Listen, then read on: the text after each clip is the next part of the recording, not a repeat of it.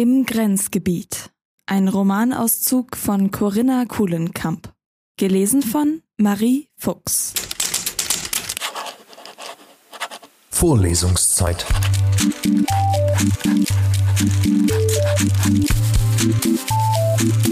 Der Geschichten-Podcast für jede Gelegenheit.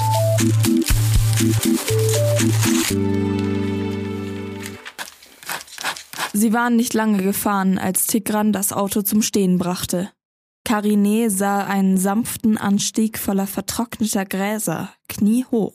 Ein kleines Wachhaus und Stacheldrahtzaun versperrten den Weg. Dann die Klassifizierung in Schwarz auf Safrangelb. Militärisches Sperrgebiet stand in Großbuchstaben auf dem Schild des Aufklärungsturms. Drei Soldaten kamen aus dem Häuschen auf sie zu. An ihren Schultergurten trug jeder sein Maschinengewehr. Sie näherten sich der langen Holzschranke, die Unbefugten ebenfalls mit reichlich Stacheldraht drohte. Wir sind da, sagte Tigran. Wenn es Teil ihrer Arbeit war, als NGO-Mitarbeiterin im Sperrgebiet herumzustreunern, dann hätte er sie mindestens einmal vorwarnen oder fragen können, ob sie das wollte. Doch die militärische Präsenz hinderte Karine daran, mit Tigran eine Diskussion darüber zu beginnen. Inzwischen war sie wachsamer geworden, hatte sich daran gewöhnt, dass jeder verstehen konnte, was sie sagte, sowie auch ihr kaum mehr Geheimnisse in der Sprache verborgen waren. Na los. Fast erkannte sie ein angedeutetes Lächeln in seinem Gesicht. Karine erwiderte es nicht, stieg aus. Sie gingen auf das Tor zu. Die Militärs öffneten es einen Spalt. Moment noch, zur Seite treten, befahlen sie. Dann öffneten sie das Tor in ganzer Breite. Ein hellblauer Lastwagen kam ihnen entgegen, hupte und verließ das Sperrgebiet. Die Soldaten winkten. Tigran nickte dem Fahrer zu und hob die Hand. Wir haben vorhin telefoniert, nehme ich an, sagte einer der drei Soldaten. Richtig, Hopsepjan mein Name, wir bleiben nicht lang, sagte Tigran. Er klang fast staatsmännisch. Der zweite Soldat ging zurück ins Haus, holte ein Buch und blätterte darin. Und Sie? fragte er Tigran und nickte mit dem Kopf in Karines Richtung. Karin Hansen, die Daten habe ich Ihnen schon durchgegeben. Passport, bellte der Soldat Karine an. Habe ich nicht dabei. Karine versteifte die Schultern. Wieso ging er nicht so höflich mit ihr um wie mit Tigran? Weil sie eine Frau war? Oder doch nur, weil Tigran offenbar irgendein Telefonat geführt hatte und in wichtiger Mission kam? Sie ist meine Mitarbeiterin aus Deutschland, das geht schon in Ordnung. Ich lege meine Hand für sie ins Feuer. Also gut, eine Stunde. Höchstens, sagte der Soldat etwas freundlicher. Der zweite notierte etwas in seinem Buch. Der dritte wies sie an, das Auto noch vor der Steigung des Hügels stehen zu lassen. Den Rest des Weges müssten sie zu Fuß gehen. Auf keinen Fall sollten sie das Auto oben parken. Nicht, dass drüben ein falscher Eindruck entsteht, sagte er entschuldigend. Karine und Tigran stiegen wieder in den Wagen. Karine war nicht danach, sich mit ihm zu unterhalten. Die ganze Erschöpfung des vergangenen Wochenendes, das flaue Gefühl, dieses Landes überdrüssig zu sein und vielleicht mit ihrem Umzug nach Armenien eine falsche Entscheidung getroffen zu haben, breitete sich wieder in ihr aus. Sie passierten das Tor, einen Aufklärungsturm in grünen Anstrich, und stellten ein paar hundert Meter weiter das Auto am Wegesrand ab. Sie stampften den Hügel hoch. Die Luft flimmerte, auch wenn der Nachmittag die schlimmste Hitze des Tages vertrieben hatte. Die paar Schritte streckten Karine an. Mühsam unterdrückte sie ein Schnaufen. Willkommen im militärischen Sperrgebiet, meine Dame. Vielleicht findest du hier etwas von dem, was du suchst. Karine sah ihn entgeistert an. Was soll das? Was sagst du zu meiner Überraschung? Tigran strahlte sie an. Willkommen in Ani. Er klang unbeschwert. Also gut, willkommen bei Ani. Und er führte sie an den Gipfelrand des Hügels.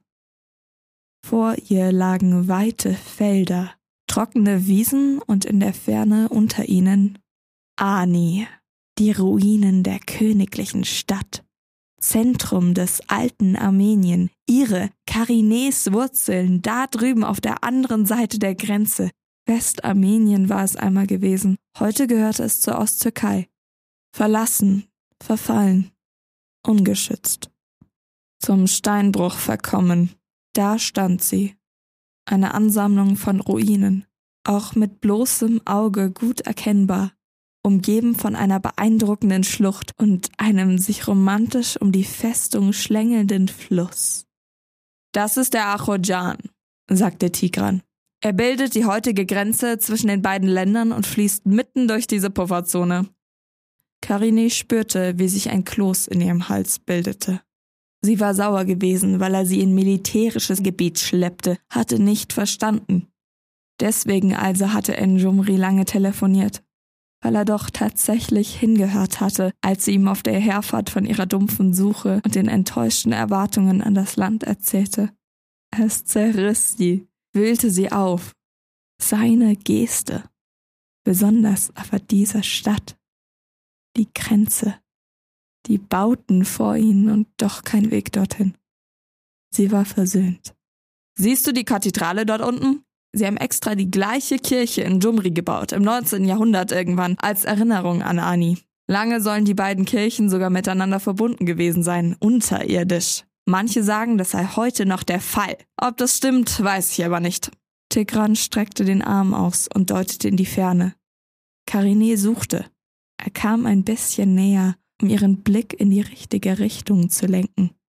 Karine folgte seinem Finger, lauschte seiner Stimme und tauchte ein, betrat die Kirche. Schwarzer Tuffstein wie in Jumri. Orangefarbene Verzierungen. Natürlich keine Fenster mehr. Die Stadt war seit drei Jahrhunderten verlassen. Und die Zitadelle? Siehst du sie? Die alten Stadtmauern oder das, was davon übrig ist? Ja, Karine ging darauf ein. Und du? Hörst du sie? Die alten Bagraduni? Die stolzen Könige und die Bewohner ihrer Stadt? Wie, wie viele waren es noch gleich? Es waren hunderttausend. Hunderttausend Stimmen höre ich. Tigran lachte. Und Karine hörte sie. Sie sah sie, wie sie die Straßen bevölkerten. Esel mit schweren Teppichrollen beladen, die Händler, die Gelehrten auf den Straßen, Ani an der Seidenstraße. Es war ein Kulturzentrum gewesen. Über viele, viele Jahrhunderte. Da sind sie, deine Wurzeln, Karine sagte Tigran. Und auch meine. Da gab es kein ihr und kein wir, kein Ost und kein West. Es waren einfach wir. Und was für ein Gebäude ist das? Garine deutete auf einen runden Bau mit einem hohen Turm. Er stach hervor, passte nicht zu den restlichen Ruinen. Das, Tigrans Stimme fiel ab. Das ist die Moschee. Die hat man hinterher gebaut. Ich lasse dich jetzt mal ein bisschen allein. Tigran fasste ihr kurz an der Schulter, zog die Hand sofort wieder zurück. Sie spürte seine Bewegung im Nacken, obgleich da keine Berührung war. Lass alles in Ruhe auf dich wirken. Aber nimm dir nicht zu viel Zeit, du hast die Soldaten ja gehört. Karine sah ihm nicht nach. Sie setzte sich in das hohe Gras und schaute. In der Ferne flogen ein paar Plastiktüten umher. Eine leichte Brise kam auf. Sie versuchte, den Fluss zu hören, aber er rauschte nicht. Im Hochsommer war das Flussbett fast leer. In ihr rührte sich etwas, etwas, für das sie noch keine Worte hatte, etwas, das sie noch nicht einmal Jakob würde erklären können, denn auch sie selbst war überrascht. Dass etwas in ihr war, das sie empfänglich machte für diese alte Geschichte, die ein Stück weit auch ihre Geschichte war. Woher das kam? Wieso? Das, das konnte sie nicht in Worte fassen. Vielleicht war sie doch armenischer, als sie dachte? Was berührte sie daran so sehr? Viele europäische Ruinen hatte sie besichtigt, so viele Burgen und Kirchen in all ihren Urlauben, und nie hatte sie annähernd so etwas Intensives gespürt. Ihr kamen die Tränen. Einfach so. Das trockene Gras bohrte sich in ihre Hände. Sie rückte ein Stück. Tigran hatte wortlos eine Tüte für sie hingestellt. Wasser, Lavash, Tomaten, eine Gurke und Aprikosen darin. Sie drehte sich zu ihm um, aber er war zu weit entfernt und hatte sich abgewandt. Eingezäuntes Primum movens, abgeschlagen, Punkt. Schwingt es trotzdem immer weiter? Fragezeichen? schrieb sie in ihr Notizbuch. Dann legte sie es zurück in die Tasche. Als sie sich erhob, stand Tigran schon hinter ihr. Laut erscholl der Ruf des Muezzins aus der Türkei herüber. Gemeinsam warteten sie sein Verstummen ab, als wäre es für beide gleichermaßen selbstverständlich, ihren Abschied von Ani nicht von diesem Klang begleiten zu lassen, sondern länger zu verweilen, auszuharren, zu ertragen und dann in Stille aufzubrechen. Vorlesungszeit. Vorlesungszeit ist eine M945 Produktion. Ein Angebot der Media School Bayern.